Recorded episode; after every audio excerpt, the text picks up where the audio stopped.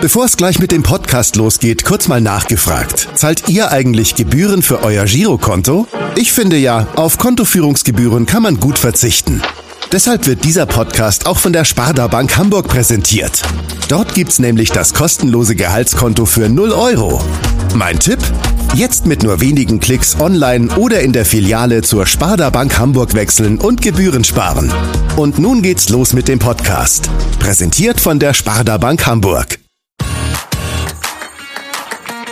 HSV, wir reden weiter. Der tägliche Abendblatt-Podcast in Corona-Zeiten rund um den Hamburger Sportverein.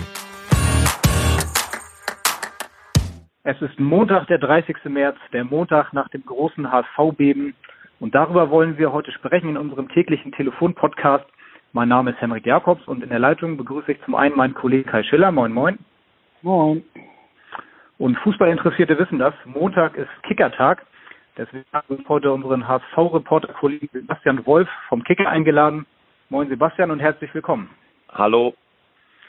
Sebastian, Montag ist ja nicht nur Erscheinungstag des Kicker, sondern auch Planungstag. Äh, wie viele Telefonkonferenzen habt ihr denn heute schon gehabt?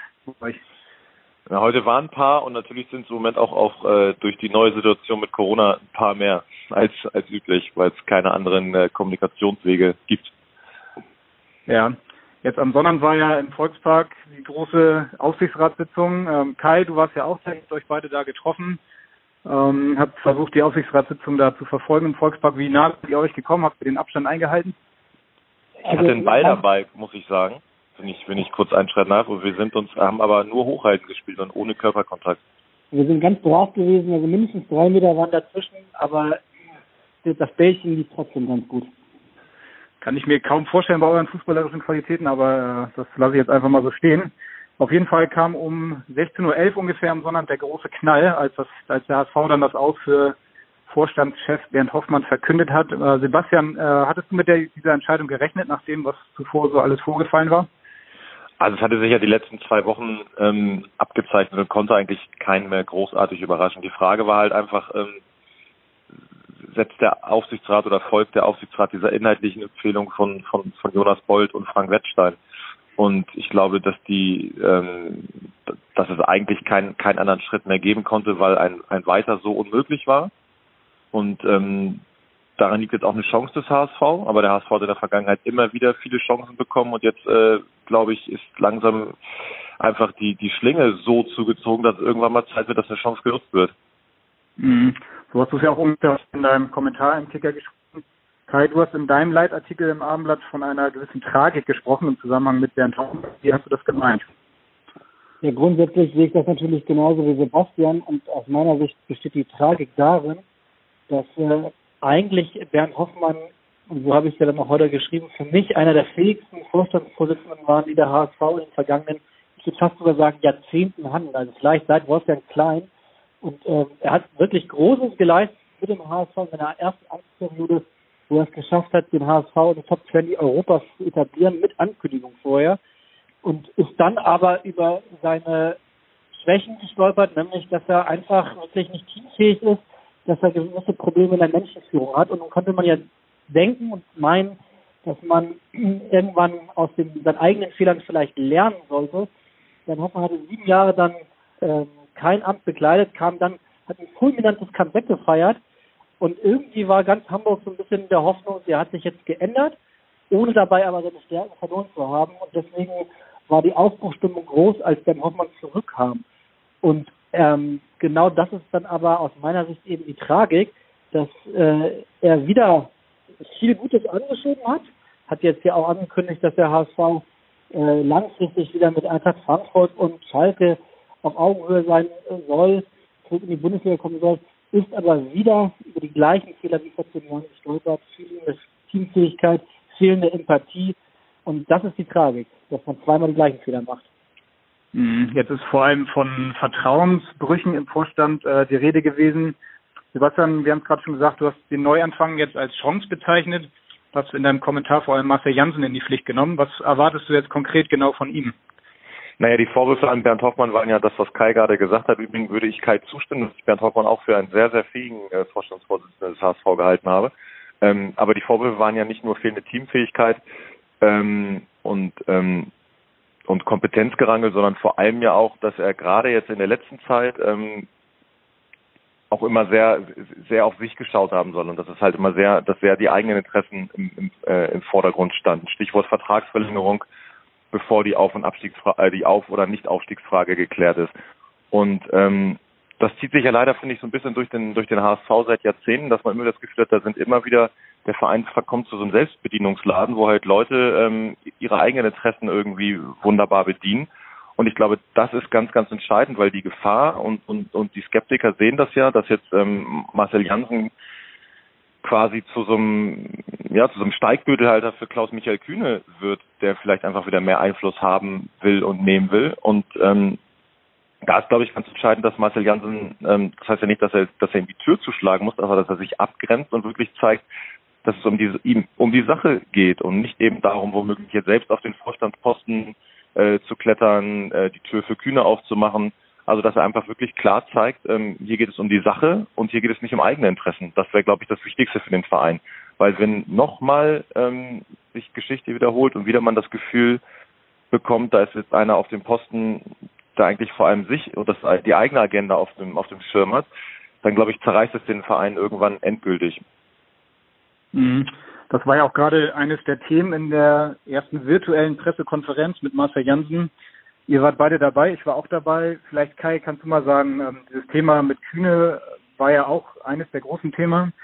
Ähm, welchen Eindruck hat Jansen auf dich gemacht? Hast du das Gefühl, auch seine Aussagen, ähm, dass er nicht in den Vorstand will, waren glaubwürdig? Ja, also ähm, das sind ja sozusagen zwei Fragen in einer. Das, das eine, die eine Hauptfrage ist, ähm, ob er in den Vorstand, oder was schon vorher die Hauptfrage, ob er in den Vorstand eigentlich möchte. Ich hab, finde schon, dass er da eine sehr überzeugende Antwort, er wurde ja zweimal sogar gefragt, gegeben hat, nämlich hat ganz klar gesagt, dass er seine sein Präsidentenamt, das bis äh, 22 läuft, also noch zwei Jahre, dass er das auf jeden Fall ähm, bis zum Ende ausfüllen möchte und dass er nicht, nicht vorzeitig einen Amtswechsel hier anstrebt. An diesen Worten wird er sich messen lassen müssen. Man kann jetzt sagen, Bernd Hoffmann hat Ähnliches gesagt, ähm, als er Präsident war und dann wenig später Vorstand wurde. Allerdings hat sich Bernd Hoffmann immer eine Hintertür offen gehalten. Die hat sich, finde ich, jetzt äh, Marcel Janssen für die kommenden zwei Jahre nicht offen gehalten. Er, er hat dann gesagt, und das ist ja auch völlig legitim, er weiß nicht, was in fünf oder zehn Jahren sein wird, er kann nicht in die Zukunft gucken. Und warum soll er nicht in fünf oder zehn Jahren oder wann auch immer irgendwann mal einen bezahlten Job im Profifußball anstreben dürfen. Das ist völlig in Ordnung. Aber was Sebastian gesagt hat, dem würde ich total zustimmen. Es muss völlig klar sein, dass er jetzt in dieser Position, in der er ist, und das ist eine Doppelposition, dass er keine anderen Machtdienste hat. Und ich finde, das hat er deutlich gemacht.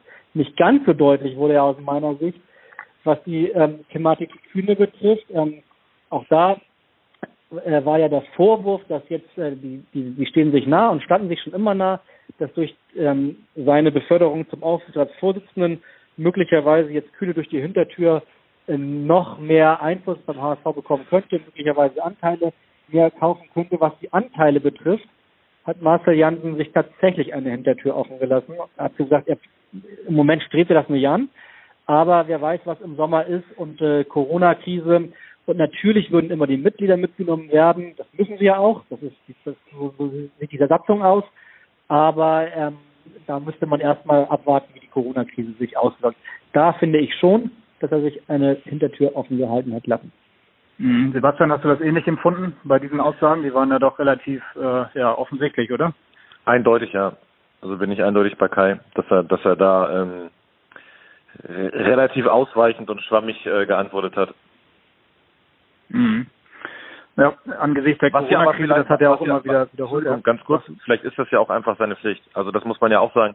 Ähm, die Krise stellt alles vor Herausforderungen, die jetzt noch nicht ab, absehbar sind. Äh, Politiker entscheiden von Tag zu Tag ähm, und sind vor neue neue ähm, äh, Situationen gestellt. Ich denke, das gilt dann für ihn genauso und für den HSV äh, sicherlich genauso. Okay. Glaubst du denn, dass das äh, auch das letztendlich das Entscheidende war bei dieser Entscheidung, ähm, dass man in solchen, in diesem Fall dann auf die Hilfe von Klaus-Michael Kühne angewiesen ist und das ohne Bernd Hoffmann besser geht als mit Bernd Hoffmann? Also Bernd Hoffmann hat ja auch immer von äh, intern ähm, von Szenarien gesprochen, die er parat gehabt hätte für die für die Corona-Krise jetzt in den letzten Tagen. Also ähm, er war relativ überzeugt, dass er, dass er das auch hinbekäme ohne, ähm, ohne Klaus Michael Kühne.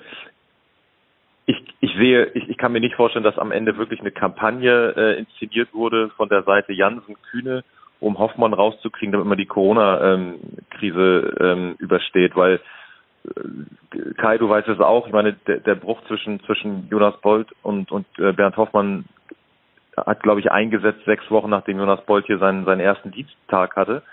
Ähm, und, und, und dieser Riss wurde immer tiefer. Also ich glaube, ähm, da jetzt äh, danach zu suchen, dass das konstruiert wurde, ist, glaube ich, sehr weit hergeholt. Ja, würde ich genauso sehen. Also, ja, Entschuldigung. Ja, was man auf jeden Fall sagen kann, dass der Einfluss von Klaus-Michael Kühner wieder deutlich gewachsen ist jetzt mit diesen Entscheidungen. Äh, würdest du das auch so sagen, Kai?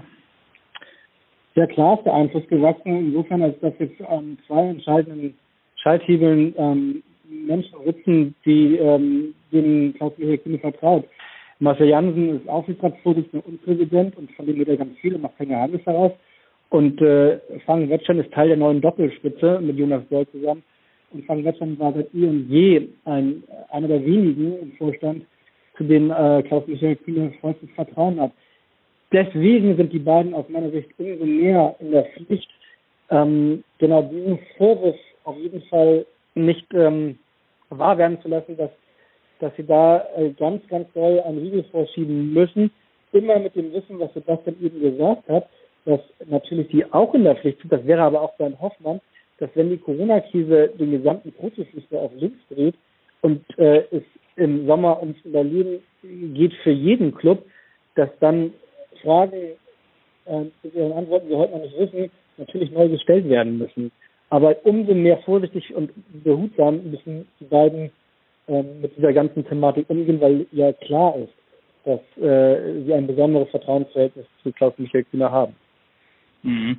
Marcel Janssen hat ja auch gesagt, dass jetzt erstmal kein Vorstand hinzukommt, dass äh, Frank Wettstein und Jonas Bold jetzt erstmal als Doppelspitze den HSV führen werden.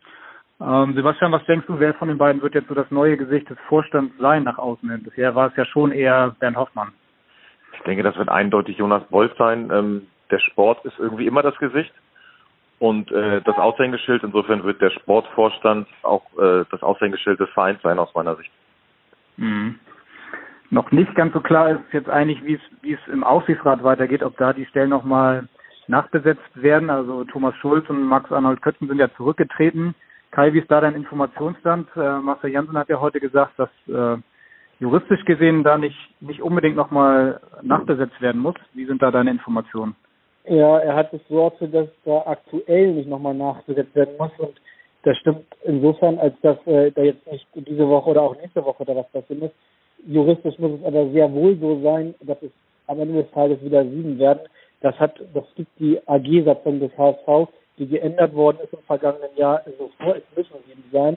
Und nach der nächsten Gesellschafterversammlung, nach der nächsten Hauptversammlung, auf der dann die Rücktritte auch offiziell werden, hat der HSV, hat die HSV AG drei Monate Zeit, um diese beiden Stellen von Max Arnold Köttgen und von Thomas Schulz neu zu besetzen.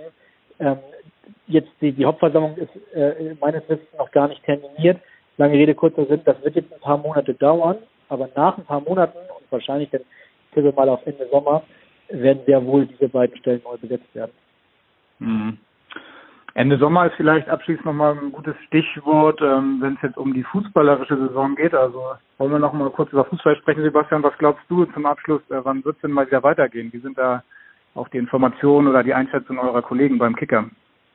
Also ich glaube, da sind wir als als als Fußballreporter und auch als als äh, Fachmagazin die letzten, die da irgendwas zu sagen können, weil die äh, wenn sich gerade Virologen und Politiker und und äh, Wirtschaftsweise schwer tun, Prognosen zu geben, sind glaube ich wir Fußballexperten die letzten, die da irgendwie einen seriösen Beitrag zu leisten können oder eine mhm. seriösen seriöse Antwort zu geben können, wann der Ball wieder rollt. Also ähm, ja. aus Ist meiner Sicht überhaupt euch, nicht absehbar für euch als, als Kicker-Magazin, das sich vor allem mit dem, mit dem täglichen Bundesliga-Geschäft beschäftigt, äh, schon auch eine schwere Zeit, oder? Wenn man jetzt weiß, die nächsten Wochen wird kein Spiel stattfinden und man muss trotzdem so ein ganzes Magazin füllen. Wie macht ihr das? Jetzt könnte ich ketzerisch sagen, wir haben zum Glück den HSV. Ähm. Ja, können wir auch sagen. ähm, nein, im Ernst, natürlich ist es, ist es eine Herausforderung. Ähm, ich finde, dass uns das jetzt in den ersten Wochen ganz gut gelungen ist. Also nicht nur ganz gut, sondern durchaus gut. Ähm, weil natürlich jetzt aber auch eine Nachrichtenlage besteht. Ne? Es gab die äh, DFL-Versammlung, jetzt steht noch eine an. Es sind jetzt eine Menge Entscheidungen rund um Corona ähm, gefallen. Ähm, und, und dadurch gab es irgendwie immer eine Nachrichtenlage. Aber ähm, na klar, wenn das jetzt, wenn, wenn, wenn wir jetzt darüber reden, dass dieser Zustand noch Wochen, vielleicht sogar Monate anhält, dann ähm, wird es für uns natürlich immer schwieriger, Themen zu kreieren, aber ähm, wir sind dabei, Serien zu starten, Hintergründe zu liefern, ähm, ja, wollen versuchen, dass es unseren Lesern so wenig äh, wie möglich langweilig wird mit dem Kicker. Mhm. Ich könnte sagen, auch journalistisch gesehen eine spannende Herausforderung auf jeden Fall diese Zeit. Absolut, ja. Ja. In diesem Sinne würde ich erstmal sagen, vielen Dank, dass du dir die Zeit genommen hast und äh, du musst ja auch gleich selbst noch in einen Podcast. Haben wir gehört. Viel Spaß dabei. Jawohl, vielen Dank auch an euch. Die, best, die besten Grüße ins Homeoffice auch an Kai. Vielen Dank. Ja, vielen Dank euch auch.